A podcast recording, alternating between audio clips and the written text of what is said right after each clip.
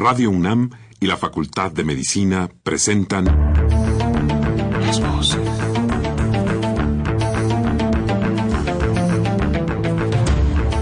Voces.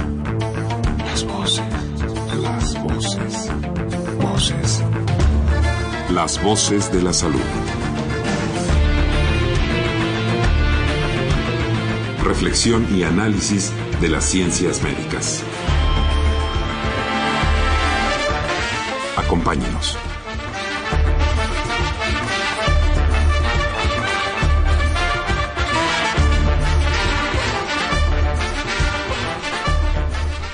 Muy buenas tardes, estimados radioescuchas. La Facultad de Medicina de la Universidad Nacional Autónoma de México y Radio UNAM tiene el agrado de invitarlos a que nos acompañen en su programa Las Voces de la Salud.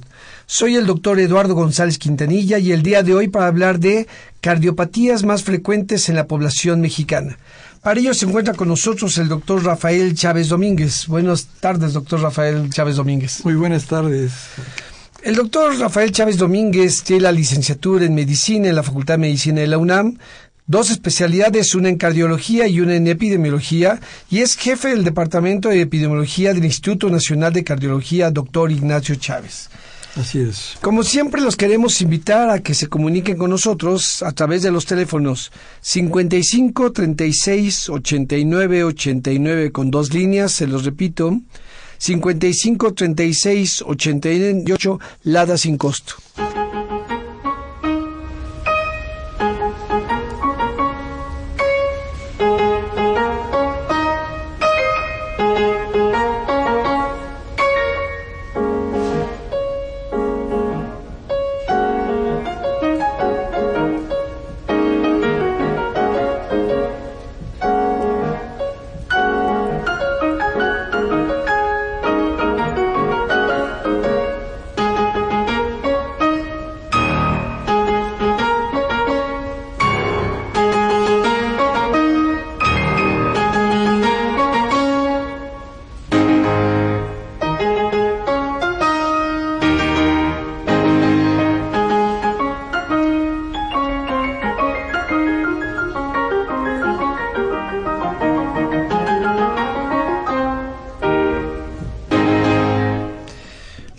Tardes, estimados radioescuchas. Bienvenidos a su programa Las Voces de la Salud. Hoy vamos a hablar de cardiopatías más frecuentes en la población mexicana con el doctor Rafael Chávez Rodríguez. Doctor, bienvenido otra vez. ¿Qué podríamos, eh, para empezar, eh, cómo entendemos qué es una cardiopatía? Bueno, cuando el corazón enferma, se manifiesta la enfermedad de manera muy gruesa por crecimiento, dilatación o hipertrofia, que se ve muy bien en la radiografía o en buena clínica se puede palpar con la mano en el pecho. Y entonces ese crecimiento del corazón es un dato de cardiopatía, es decir, de que está afectado, de que está dañado de alguna manera o que está sufriendo. Esa este, a veces también se acompaña de otra manifestación, que es el ritmo. Normalmente el ritmo es muy cadencioso, rítmico, eh, cuenta 60, 80, 90 por minuto en, bajo condiciones normales. Cuando eso se altera, quiere decir, eso es una manifestación de que algo está pasando ahí. Y en términos generales los llamamos cardiopatía, sea por detalles anatómicos, orgánicos, o por detalles funcionales, como es el ritmo, y a eso lo llamamos en términos generales cardiopatía, pero es un término, usamos nada más, pues como sustantivo, pero hay una cantidad de calificativos después para expresar la idea un poquito más completa. Y en eso, ese calificativo, pues puede ser eh, o puede involucrar la causa si es que se conoce. Porque hay cardiopatías, por ejemplo, por hipertensión arterial, porque se acompañan de hipertensión arterial. Hay cardiopatías que no se le conoce la causa, idiopáticas decimos en griego. Toda la terminología médica está en griego. De manera que este, atendiendo más bien a ese adjetivo calificativo que le ponemos, eh, puede ir eh, encadenada al término de cardiopatía la posible causa, el posible origen, porque hasta en eso tenemos problema para averiguar las causas. Entonces, bueno, como nos dices, eh, cardiopatías incluye muchísimas cosas, muchísimas eh, causalidades de esta enfermedad del corazón, pero ¿cuáles son las más comunes de tantas? ¿Cuáles son las que ustedes en el instituto ven con más frecuencia? ¿Cuáles son las que afectan fundamentalmente a la población en México? Bueno, ante, no, ante todo yo quisiera aclarar una cosa, que estamos para eso. En, en el Instituto de Cardiología se ven toda clase de, de afecciones o de dolencias o de trastornos que se relacionan con el corazón. Pero muchas veces, más que directamente con el corazón, son enfermedades que están manifestándose en el individuo completo. Claro. Por eso es que a veces le llamamos cardiopatías genuinas. Es un término un poquito viejo, que quiere indicar que comienzan en el corazón, que siguen en el corazón y que se manifiestan en el corazón. Porque hay enfermedades de todo el sistema, típico, las enfermedades infecciosas, una gripa, una enfermedad viral cualquiera, puede afectar al corazón, y en ese caso se llama cardiopatía viral. O sea, que vamos hablando de esto de cardiopatías, hay una diversidad enorme, tan, tan grande como puede ser cualquier otra enfermedad infecciosa o no infecciosa, que sea generalizada o que también vaya a complicarse con el corazón.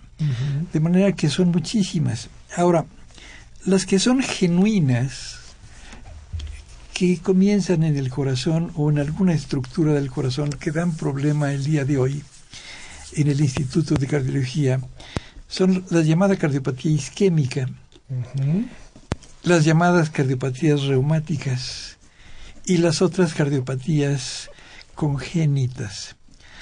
Pero quiero aclarar otra cosa. No porque el Instituto Nacional de Cardiología sea el primer instituto del mundo que luego obviamente se hizo, que es, obviamente se hizo nacional, pero que se, se hizo prácticamente, aquí empezó la cardiología del mundo. No por eso las enfermedades que vemos ahí son representantes de las enfermedades de todo el país. Claro. Pero claro, la más abundante o las más abundantes también se ven reflejadas en la estadística del Instituto de Cardiología. Por eso quiero aclarar las cosas. No es, el instituto no es propiamente un hospital, es una institución en donde se hace enseñanza, se hace investigación y se hace asistencia. De tal manera que, por ejemplo, las enfermedades congénitas no son tan abundantes en el país como son abundantes en el Instituto de Cardiología. Pero las cosas van cambiando. La famosa transición epidemiológica de las enfermedades hacen que cambien.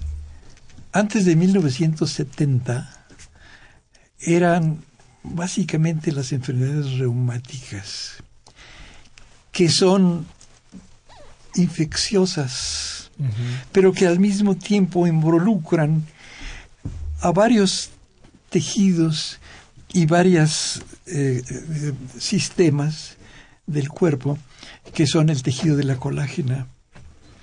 Ahí se ubica por razones de tipo inmunológico. Nada más que resulta, uno de los clínicos franceses decía que la fiebre reumática es como perro, decía. Lame las articulaciones y duele en las articulaciones, pero muerde las válvulas del corazón. Eso es muy impactante. Obviamente que lo platicamos cuando hay clases, pero en esta oportunidad de difusión cultural de la, de la salud tenemos que mencionar la fiebre reumática. Afortunadamente, como ha tenido una, un origen, una raíz en enfermedades infecciosas, el famoso estreptococo beta hemolítico, que da muchísimo problema faringio y dolor y fiebre, sobre todo en los niños escolares. Les afecta mucho. A la larga, en unos cuantos años, va produciendo ese complejo de cosas que son fiebre reumática. Hoy día, gracias a la penicilina y gracias, y gracias a que se pone otros antibióticos y que muchas veces indebidamente no solamente los médicos lo prescriben, sino que hasta los padres de familia y los maestros en la escuela. Bueno, no digo que eso sea bueno ni que sea imitable, pero es debido a que se ha declarado la guerra al estreptococo beta hemolítico, que casi se ha acabado la enfermedad de, de fiebre reumática, permitiendo así la entrada a otras enfermedades, como son las congénitas. Que cada nos decía, con, con toda razón, el instituto, por ser un hospital, un instituto de tercer nivel, no necesariamente representa la causalidad o la epidemiología general del país. Pero en el país entonces, ¿cuáles son las cardiopatías? ¿Cuáles son las enfermedades del corazón que más deben de preocuparnos en términos generales? Sí, y de hecho, por eso estamos aquí. La, enfermedad más frecuente que afecta no solamente al país, en México, como una gran comunidad, sino que afecta a la gran comunidad del mundo. Y eso es el resultado de muchas cosas que están ocurriendo, como cambios en la población y cambios en los hábitos de vida. Y esto da lugar a lo que se, se, debe llamar, o hay que pensarlo más bien, como, como la, la causa, como la enfermedad de la que derivan las enfermedades isquémicas, coronarias, cardiopatías este, del adulto, no infecciosas, enfermedades crónicas. Esas son las que más abundan. Y en el término común y corriente, más usado, inclusive en la literatura mundial, es el de infarto. Mm. El infarto del corazón, el ataque al corazón. Por un lado, pero por otra parte, la parte más grave, que es el mismo proceso de ateroesclerosis. Ese proceso de ateroesclerosis afecta de la misma manera a las arterias que dan irrigación al cerebro y entonces ocurre lo que en lo que se llama apoplejía o ataque cerebral este tiene muchos nombres eh, pero finalmente es un problema de circulación de las arterias al cerebro cualquiera de los dos es capaz de producir la muerte y muchas veces eso ocurre sin que haya habido manifestaciones previas, gruesas. Y, para que lo entiendan nuestros eh, radioescuchas, esta aterosclerosis, eh, ¿cómo la tenemos de definir? ¿Qué es lo que hace? Eh, entiendo que es una placa que va obstruyendo la luz de los vasos y eso puede llegar a taparlos y por eso el infarto o por eso estos accidentes cerebrales que nos habla la ateroesclerosis no, no, no es arterioesclerosis, sino que es ateroesclerosis. Nuevamente el griego.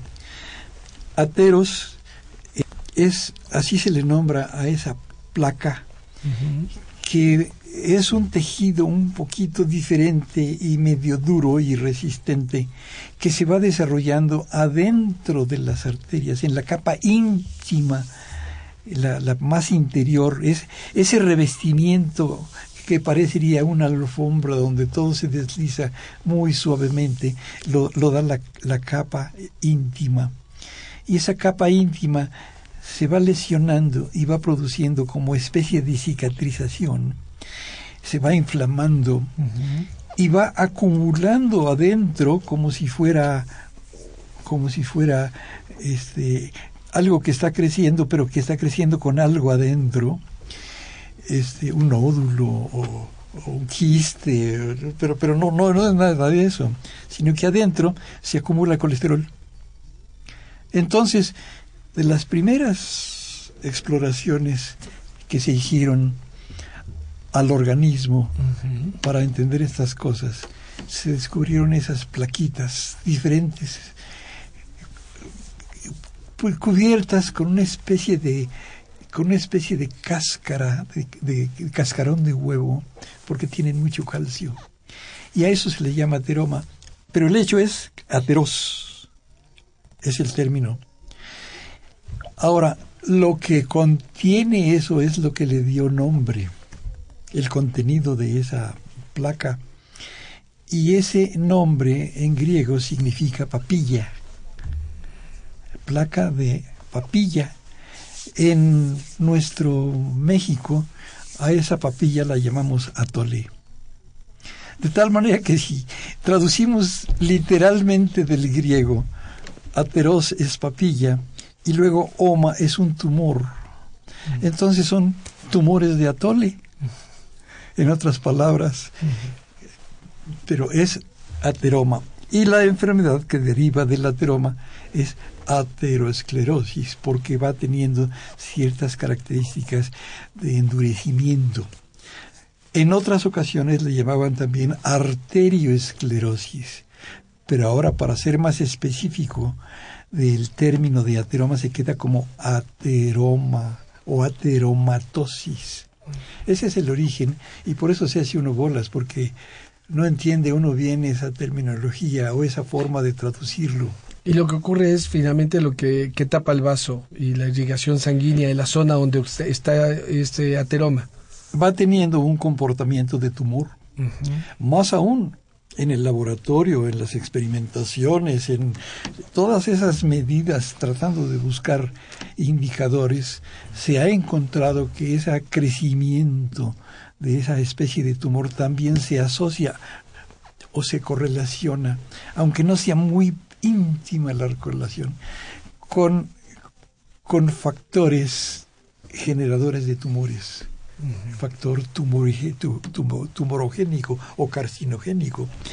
No es el mismo problema, pero sí se le ha encontrado un poquito de relación y de hecho, pues habría muchas razones para llamarlo OMA, tumor, pero que no se confunda con cáncer, aunque el efecto también es grave porque el problema del cáncer es que mata. Y el problema de la aterosclerosis es que mata también. De tal, manera que, vamos, desglosándolo, platicándolo bonito, este, hay mucha relación, aunque no se trate del mismo problema. Claro. Y, sabemos qué tanto afecta estos, los decía, los dados grandes consecuencias de estos eh, ateromas es el infarto, del miocardio y el accidente cerebral vascular. ¿Sabemos qué porcentaje de nuestra población padece esto? Sí, este, a medida que el, el tumor va creciendo, el ateroma va creciendo, va obstruyendo la circulación interior, el tubo, que debe tener una circulación fluida. Llamamos nosotros corriente laminar. Pero como no es así, entonces se hace una corriente turbulenta. Y eso mismo va produciendo exceso de fricción en esa capa íntima y esa fricción va lesionando más. Entonces va creciendo ese tumor hasta que casi lo obstruye. El casi lo obstruye lo viene a completar cuando en el intento de cicatrizar o de vamos a decir, de allanar eh, las lesiones o las erosiones que produce la misma fricción o el mismo tumor.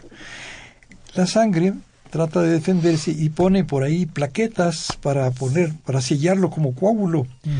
Y el hecho que es que también el coágulo crece y crece más rápidamente hasta que se forma un trombo. Y el trombo es eso, es el coágulo que obstruye completamente. Ahora, ¿qué pasa cuando la arteria se obstruye completamente? Cambiemos un poquito el panorama y vámonos a un jardín verde, un, pastizal bonito. Por ahí le ponemos una serie de conexiones de agua para que se vaya eh, regando automáticamente. ¿Qué pasa si una de esas se obstruye y no nos damos cuenta? El pasto se muere. el pasto, y se ve claramente que el pasto está seco. Bueno, pues no nos imaginemos de otra manera. Un infarto es eso. Si la, la, la, manguera del jardín que va alimentando un sector de esa de, ese, de, ese, de ese, corazón verde, ese es un infarto. Así es. El, pasto se secó aquí y todo lo demás está muy bonito y muy verde y está funcionando muy bien. Sí, pero aquí está seco. Eso es lo que se le llama infarto.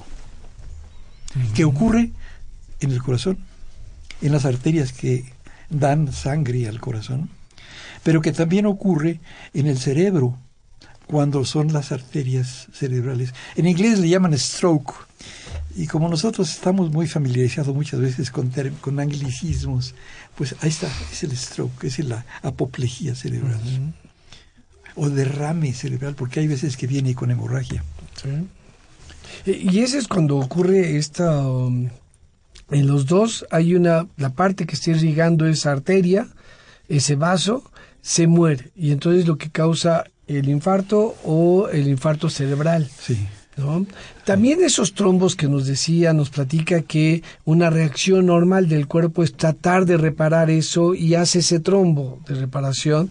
Ese trombo también a veces causa problemas porque puede desprenderse, entiendo. Y si viaja, puede ir a obstruir otro lado más lejano de donde está el problema. Sí, ese tipo de, trombos son, son, dan lugar a otro tipo de infartos no son del corazón y no son del cerebro. Habitualmente este fenómeno puede ocurrir en el, en el trayectorio venoso, casi siempre en las piernas, pero también puede pasar en otras partes, en el interior del abdomen o en los brazos. Se va produciendo, por ejemplo, una flebitis, que es la inflamación interna de la vena. Y con el intento de reparar, el organismo va acumulando plaquetas se va formando un, un, coágulo que va creciendo verticalmente, o sea, en el sentido de la corriente, va creciendo, creciendo, crece, crece. A veces son muy largos, pueden llegar a, medir hasta un metro. Ahora, no es problema, está fijo y está anclado precisamente en el lugar que tiene que tapar. Bueno, sí, pero de repente se rompe. Y cuando se rompe, es como si cortamos un hilito largo, largo, largo, largo, chiquito, capilar, vamos a decir, como, de, como del tamaño de un cabello. Nada más que cuando se suelta en medio de la corriente, se hace un ovillo y ese ovillo crece y al avanzar puede tapar a las arterias del pulmón. O sea, el ovillo se desprende va al corazón, entra a las cavidades y sale tranquilamente y va a la circulación pulmonar. De tal manera que, lo que de lo que estamos hablando ahora es de los infartos pulmonares, que tienen su origen no precisamente en el corazón, sino principalmente en las venas. No queda descartado que eso mismo también ocurra en las cavidades del corazón y es el origen de los trombos y de los infartos pulmonares que ocasionan en la fiebre reumática o con la inflamación de las válvulas del corazón. Así es, efectivamente. Y son trombos tan grandes, son masivos, que pueden causar, causar eh, graves consecuencias clínicas, estados críticos o la muerte. Y, y esto, el infarto, la isquemia, eh, ¿A quién afecta más? Primero, ¿qué porcentaje de la población afecta? ¿Y a quién afecta más? ¿A los hombres, a las mujeres y por qué? Bueno, ya que mencionó el término de isquemia, creo que tenemos primero que decir qué cosa es la isquemia. Pero podemos ensayar, ya que no tenemos imágenes en el radio, podemos utilizar la mente y plasmarlas ahí. Vamos a hacer un, un pequeño, una pequeña maniobra. Vamos a tomar nuestra mano, derecha o izquierda, da lo mismo, apretamos muy fuertemente la mano y luego la abrimos de repente. ¿Y qué es lo que ocurre? Que hay palidez. lo volvemos a repetir para volverlo a ver y luego esa palidez se va recuperando y se pinta de rosa. Bueno, la palidez es por falta de la hemoglobina roja. Al apretar aquí se exprime la sangre y queda pálido el tejido. A eso se llama isquemia. ¿Ok? La enfermedad que estamos tratando de describir como cardiopatía es cardiopatía isquémica, porque cualquiera que sea el mecanismo, el proceso, va a traducirse en una disminución de la circulación, que los ojos lo ven claramente en el color de la mano, ¿sí? Pero cuando ocurre dentro del corazón no lo vemos, solamente el electrocardiograma. Y el electrocardiograma da una serie de signos que luego nos tarda mucho trabajo entenderlo bien. Pero cuando vemos un el trazo electrocardiográfico, decimos aquí hay una isquemia. Es decir, que esa isquemia o esa palidez nos está demostrando lo que nos está haciendo ver lo que de otra manera en la mano vemos con los ojos. Ahora, el problema no es la falta de hemoglobina, no es la falta de color solamente. El grave problema es la falta de oxígeno. La sangre circula para distribuir nutrientes, combustibles, pero también para distribuir comburentes, que es el oxígeno. Nuestro organismo eh, utiliza combustibles y comburentes, igual que en el automóvil. Pero ¿qué es lo crítico en el automóvil? Pues que le falte combustible. Aquí mm, esa parte no es crítica. La parte más crítica es que le falte comburente, el oxígeno. Y el corazón no protesta. Lo puede uno abrir, lo puede uno pellizcar, lo puede uno golpear, no dice nada. Lo puede uno morder o lo puede uno quemar y no dice nada. No se queja absolutamente para nada y no, no duele, curiosamente. Ah, pero que no le falte oxígeno porque entonces empieza a gritar y se hace presente. ¿Cómo grita? Se comunica. Entonces, ¿qué es? ¿Cuál es la manifestación? Nosotros le llamamos angor,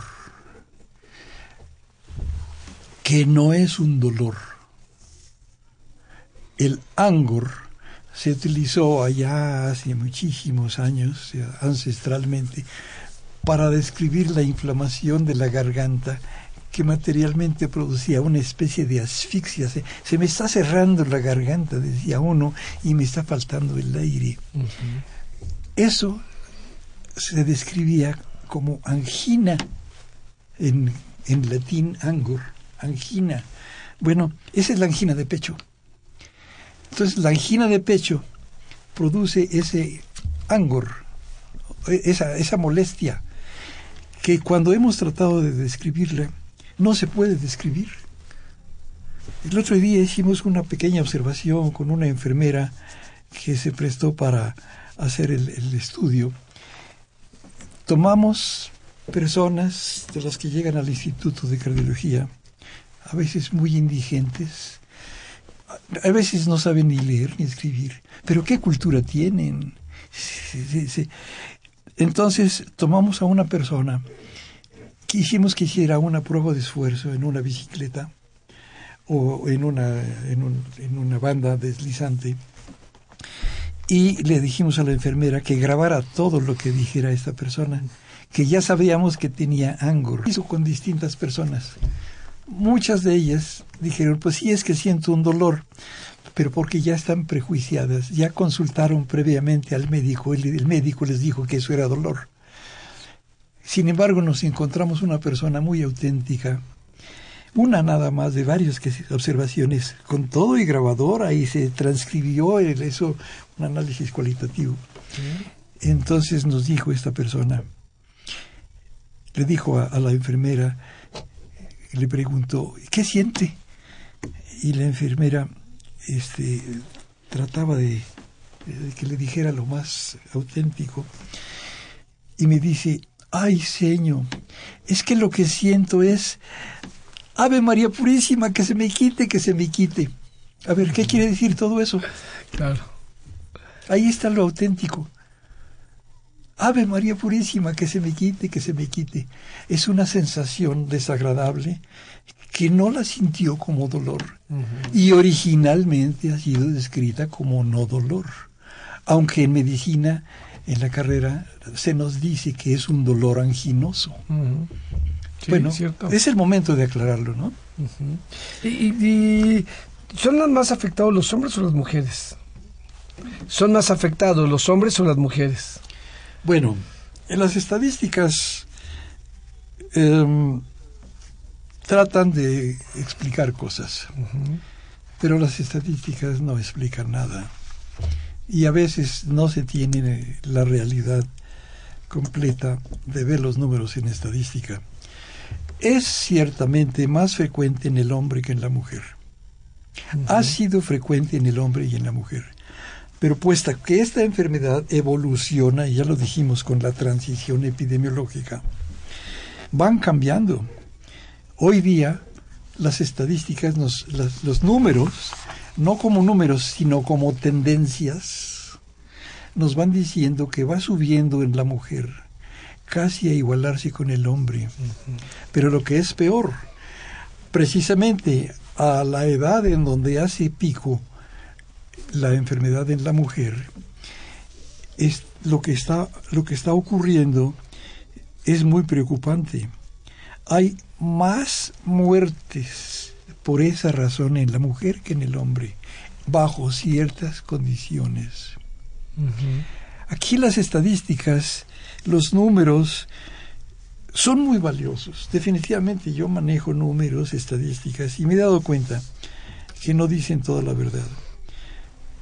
Tiene uno que eh, verlos, vamos a decirlos, no solamente verlos, contemplarlos, a ver que muchos números le van diciendo a uno algo de esa verdad. Y la verdad se nos esconde. De manera que decir es más frecuente en el hombre que en la mujer, son hechos publicados y no son mentiras. Pero el grave problema está ocurriendo en la mujer cuando, cuando se acaban sus reglas, cuando se acaba esa influencia estrogénica que conocemos, que es definitivamente protectora contra esta enfermedad. Y a esa edad está ocurriendo más mortalidad a esa, a a esa edad. De tal manera que, en términos epidemiológicos, la letalidad es mayor en esa edad de incidencia. En las mujeres que en los hombres. Qué cosas.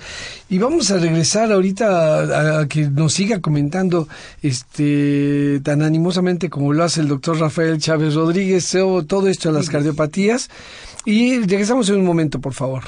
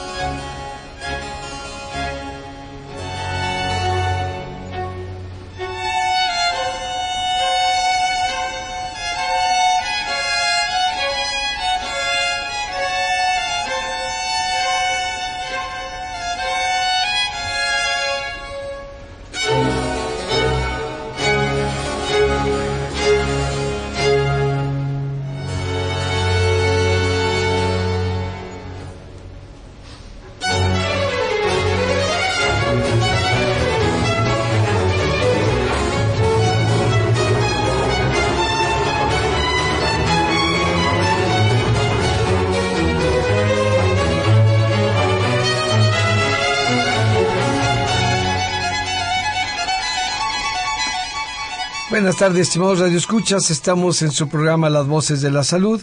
Hoy el tema es cardiopatías más frecuentes en la población mexicana con el doctor Rafael Chávez Domínguez. Y, estamos hablando, hemos estado hablando hasta ahorita de algunas cardiopatías, sobre todo los más frecuentes, todas las ocasionadas por la, los ateromas, la aterosclerosis. Y eh, nos estaba platicando el doctor esto de cambio un poco en la prestación epidemiológica, nos decía, es más frecuente en hombres, pero en las mujeres en edad, eh, cuando dejan de tener este estímulo estrogénico, eh, más o menos en, la, en el climaterio y, en la menopausia, no solamente este, también se presenta en la misma frecuencia, sino la mortalidad aumenta en este tipo de, de, mujeres, en esta edad.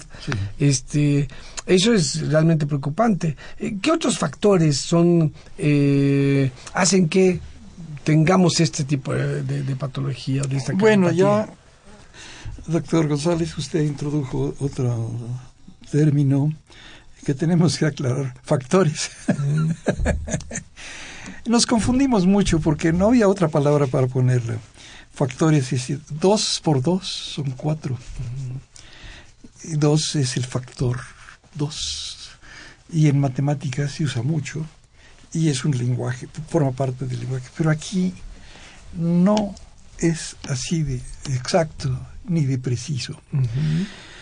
Se le pone el nombre de factores porque no tenemos una, no tenemos información convincente de que haya una causa a la que haya que obedecer para ponerle remedio causal o radical. No existe una, existen muchas.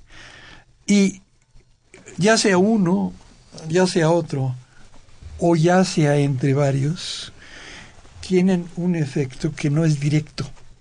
Esto no va a producir la causa directamente, sino que se va a juntar con otros elementos que son indicadores, que, llevan no solamente la carga de, ser indicadores, sino que llevan también una función.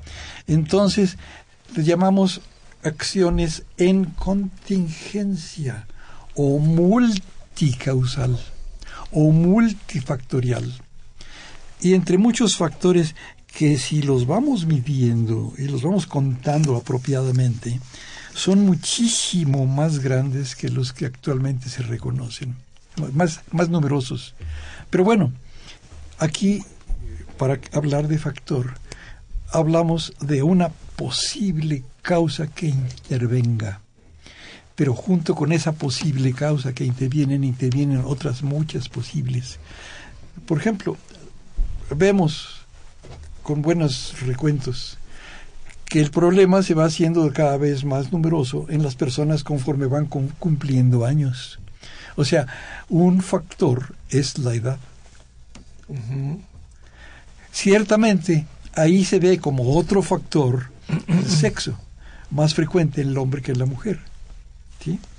Pero igual que ocurre eso, vamos viendo otros indicadores. Por ejemplo, los en la familia las personas que han tenido un infarto del corazón o una apoplejía cerebral frecuentemente tienen, y se maneja estadísticamente, tienen familiares que han tenido ese problema. O sea, antecedentes familiares. Y esos antecedentes familiares nosotros en medicina los vamos asimilando como factores genéticos independientemente de que después, ahora, en el creciente mundo de la genética, se vaya a localizar en cierta área del RNA, del DNA, etcétera, etcétera, en donde van, eh, radicándose eh, todos estos elementos genéticos. O sea, de manera indirecta, vamos nosotros aprendiendo que estas cosas también van manteniendo relación familiar, genética. No son congénitos. Claro. Las enfermedades congénitas son las que aparecen en el nacimiento, pero los genéticos son los que aparecen desde antes de nacer y que van unidos a los cromosomas de, la reproducción sexual. Entonces, este, estamos en un grave problema para, simplemente para entender el concepto de factor. Claro. Es un elemento que interviene dentro de la multicausalidad a modo de contingencia. Igual, estamos en contingencia ambiental. Pues sí, son las fábricas, pero también son los automóviles, pero también es si prenden llantas, si echan cohetes. Es, varias, varios factores intervienen en la contingencia ambiental. Y cuando a uno le, preguntan, bueno, ¿y cuál de todos es el bueno o el malo? Este, eh, está uno en un grave problema porque cualquiera uno, cualquiera de esos que uno mencione va a estar en lo cierto y en el error al mismo tiempo. Claro, por esa multicausalidad que usted dice. Y, y fíjese que ahorita nos tenemos una llamada de la señora Berta Hernández Lugo y se la voy a leer. Maravilloso su invitado por la forma en cómo nos explica. Lo felicita. Pregunta, tengo un familiar que tiene cáncer en la garganta. Ya está tratándose en el Instituto de Cancerología. Sin embargo, le tuvieron que hacer estudios también en el Instituto de Cardiología, pues descubrieron algo en su corazón. Y la pregunta directa de la señora Berta Hernández es, ¿el tratamiento de quimioterapia y radioterapia puede afectar al corazón? Si es así, ¿qué tendría que hacer?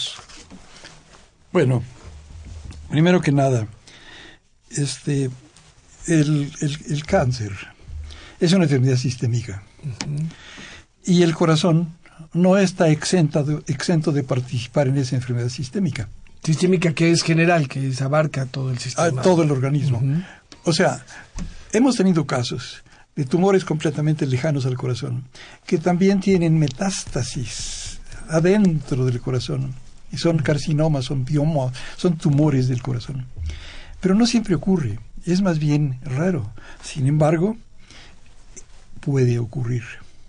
Entonces, cuando un cancerólogo con buena clínica está entrando en lo que nosotros llamamos diagnóstico diferencial, no solamente por lo que ya se manifestó, sino por otras manifestaciones, que si es una persona de edad, pues automáticamente está obligado a pensar, bueno, tal vez podamos operarlo o podamos radiarlo o podemos hacer alguna otra intervención farmacológica, quimioterapia, pero todas esas cosas también podrían afectar al corazón. No está en un principio ya afectado, no tanto por el tumor, cuanto por la aterosclerosis de lo que estamos viendo, hasta que no se hagan estudios. No son estudios comunes y corrientes, son estudios de alta especialidad.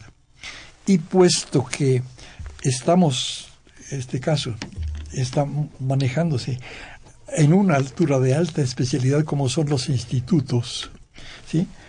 es conveniente revisar todo el organismo para saber en todo caso si las complicaciones del tratamiento o la misma evolución de la enfermedad sistémica está involucrándose al corazón.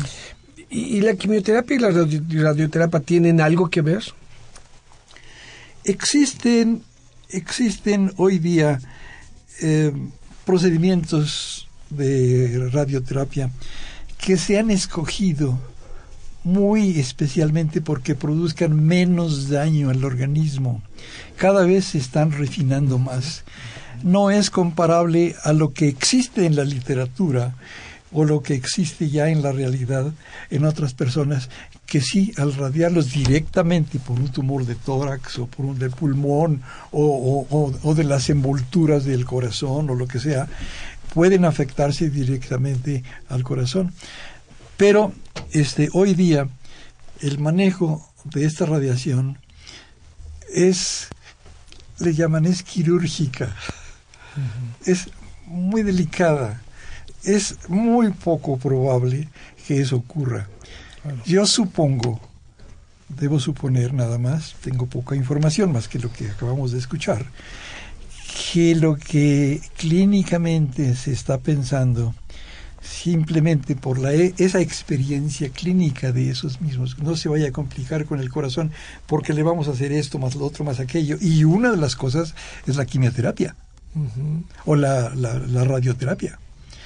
Entonces, cuando se checan, se tiene que checar a profundidad. Y a profundidad, pues sí, el Instituto de Cardiología es lo que maneja todo eso. Ese tipo de problemas se ha, venido a ser frecuente. Porque si no es de cancerología, es de nutrición, es de neurología, de perinatología, de los otros institutos. Este, y hay que, hay que ir aceptando eh, las cosas como vienen. Idealmente es para que todos esos institutos estuvieran juntos. Ya los hay, ya los hay en el mundo. Eh, yo he podido visitar algunos centros en donde están todos esos juntos, no físicamente, están muy en relación. Por ejemplo, que llevan el mismo expediente, que tienen un sistema de ambulancias para transportar para allá y para acá. Pues el mismo Seguro Social lo hace, el mismo ISTE lo hace, que en la Secretaría de Salud todavía queda un poco dividido, que, que se hace todo lo imposible para que para superarlo. Pero es muy probable que la información que tenga esta persona de la evolución de cáncer esté relacionado con, primero vamos a ver cómo está completo. Claro. No solamente el corazón y el riñón y el pulmón. Y cuando se checan estas cosas, se checa todo. Hay que revisar todo el sistema. Muy bien, y, hablando de los factores, para regresar un poco a la plática que usted nos dejó este, picados, es, es algunos de los factores que se mencionan importantemente son el tabaquismo, el alcohol, el sedentarismo, el estrés. ¿Cómo funcionan estos y qué, qué, deberíamos de saber acerca de estos factores? Puesto que los factores en realidad son indicadores, a veces son antecedentes de enfermedad. Entonces, claro, como antecedentes de enfermedad, por ejemplo, toma uno la presión arterial y como que está subiendo y bajando de repente y de repente se sale de las cifras. Esa persona está teniendo eh, hipertensión arterial.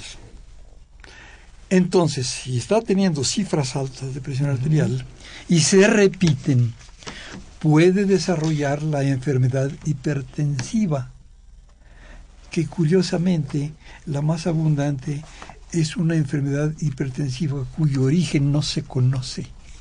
Y volvemos a los factores que predisponen a la hipertensión. Ok, estamos en un mundo de zozobra. Tenemos que apreciar todo eso a ojo de buen cubero para más o menos orientarnos dónde está el principio. Igual está el tabaquismo. Igual está la diabetes. Igual está la obesidad y el sedentarismo. Fíjense, eh, eh, yo tengo por ahí un cuadro que muestro, pero no se puede ahora. Los asocio. Los hábitos son básicamente alimentación, ejercicio y el uso del tabaco. Esos hábitos hay que cuidarlos mucho porque pues, pueden dar lugar a problemas por ellos solos de manera independiente o porque se van asociando en contingencia. Pero la otra parte, los otros, como son hipertensión, la, la, dislipidemia que involucra el colesterol alto o el colesterol bueno bajo, este, o los triglicéridos que son grasa soluble en la circulación, esos son los que vamos siguiendo en una dislipidemia. Y cuando suben muchísimo, por ejemplo, puede ocurrir en la familia entera y a veces hay que checar a toda la familia. Bueno, cuando eso ocurre, este, estamos en presencia de factores de riesgo en contingencia. No podemos meter la mano al fuego y decir es la verdad y nada más que la verdad. Por ejemplo, tabaco produce infartos y otras enfermedades por aterosclerosis. Bueno, ¿y todos los que fuman lo van a tener? Entra ahí una, una situación muy curiosa que es común para todas las enfermedades, que se le puede preguntar un niño con esa mentalidad tan ingenua Sí, ¿por qué este sí y este no? Y no hemos salido de esa situación infantil. No sabemos contestar por qué este sí y por qué aquel no. Lo único que estamos haciendo es contestarla sobre bases objetivas que nos pide ahora esa corriente de positivismo y contarlo todo y poner las estadísticas y sacarlo de, de ahí. No, también existe lo otro. Entonces, no podemos contestar. Esto es lo más grave. Y esto es lo que produce esto. no. Lo que sí podemos decir, miren, entre todos, ahí les va. Son estos. Cuídense. Pero cuídense mucho antes de que esto ocurra. Cuídense del riesgo. Y la ley en medicina preventiva es ponerle un remedio al riesgo un cuidado al riesgo, un cuidado de vida. No es un cuidado de enfermedad, es un cuidado de vida. Vamos a decir, cuidados de vida. En el recién nacido hay que estarlo limpiando muy bien los pañales. Hay que estarle cuidando muy bien la cantidad de agua que toma y la leche que toma de la mamá y cosas de ese tipo. Son cuidados, cuidados, cuidados. En en latín cuidado, cura, en griego, cari. Pues resulta que hay una anécdota muy bonita sobre eso, que es una que es, es una fábula greco-romana. Cuidados, cuidados, cuidados. En esa fábula aparece cura, care o cuidado como personaje va paseando por las riberas del río X y se divierte mucho con la arenita, con el lodo que hay ahí. Y se le ocurrió moldear algo y le resultó la figura humana. Entonces la hizo, que viene siendo otra versión del Génesis, como fábula. Entonces hizo al hombre le salió muy bonito. Y entonces dice, ay, se lo voy a comunicar a mi querido amigo. Pero para aquella época, pues todos eran dioses. Era Júpiter. Y cura le dijo a Júpiter, mira lo que hice. Dice, oye, te salió muy bonito. Pero, ¿por qué no lo vamos animando? Y entonces le sopló. Le inyectó oxígeno. Lo hizo que respirara y se convirtió en el hombre. Estaba tan feliz, cura, y le dijo a su amigo, oye, no, pues sí, pero esto lo hice yo, yo le voy a poner nombre. Dice, no puedes, porque no es tuyo, lleva la parte mía, el soplo. Y se estableció una, un debate ahí terrible, hasta que luego vino, o llamaron más bien, a otro dios más ancestral, a Saturno y sobre todo porque salió un tercer elemento, No solamente tenía la, no solamente lo había hecho este cura, sino que lo hizo con tierra y luego, o sea, ahí están los elementos y esos elementos en contingencia formaron la figura humana. Llega Saturno y dice, pues sí, que me han puesto en un veredicto, tengo que decir la, verdad y lo mejor que pueda le dice, mira, Júpiter, esta criatura es temporal y vas a obtener lo tuyo cuando esta criatura muera. Y tú, Terra, te va a pasar lo mismo. Esta criatura es temporal y va a recuperar la, tierra, el lodo, el agua, cuando esta criatura muera. Ah, pero tú, cura, care o cuidado, vas a tener que acompañarlo todo el tiempo que viva. Y de ahí sacamos cosas preciosas. Por ejemplo, el cuidado. El que cuida, ama. El que ama, cuida.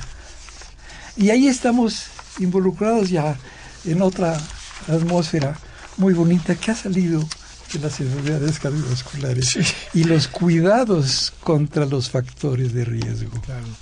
Y, vamos, tenía un poco de tiempo y quisiera en este cuidado, porque también las, el que cuida es eh, siempre lo tenemos como una figura, el médico, por ejemplo, nosotros mismos, pero también las instituciones. Y en este caso, el instituto eh, está en esta campaña del Día Mundial del Corazón. ¿Qué es, cuál es la esencia, si nos puede decir muy brevemente, eh, qué es el Día Mundial del, Corazón, cuándo es y qué vamos a pues hacer? Pues todo esto deriva exactamente de lo mismo, de esa fábula grecorromana que apareció en la, biblioteca, en la primera biblioteca de Roma en tiempos del primer emperador.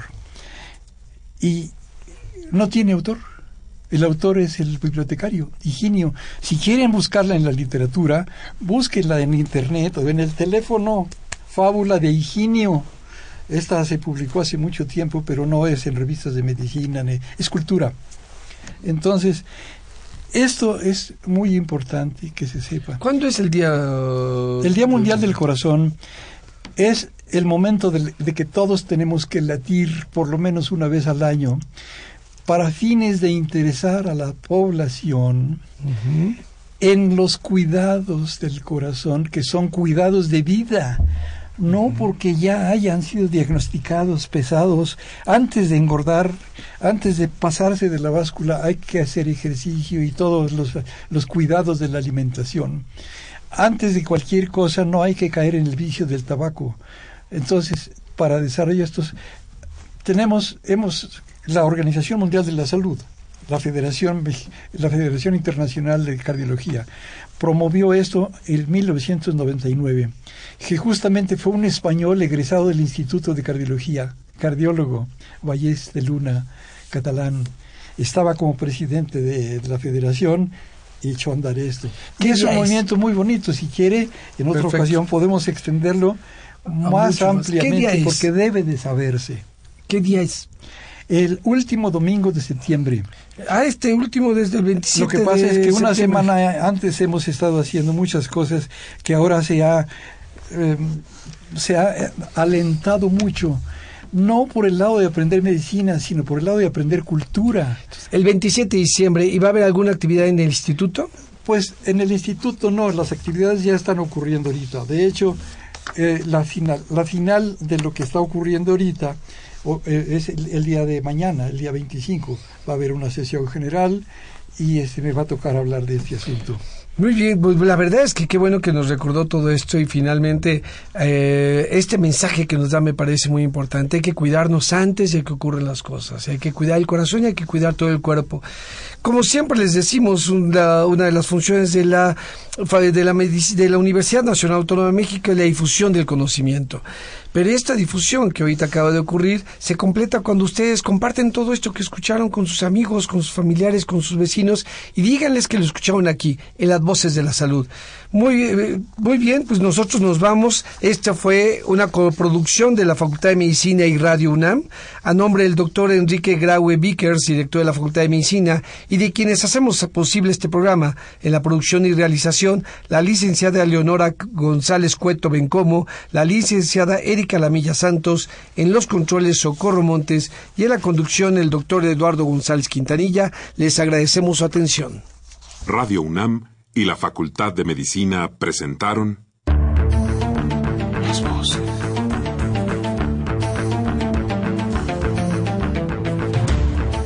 Voces. Las voces. Las voces. Voces. Las voces de la salud. Reflexión y análisis de las ciencias médicas.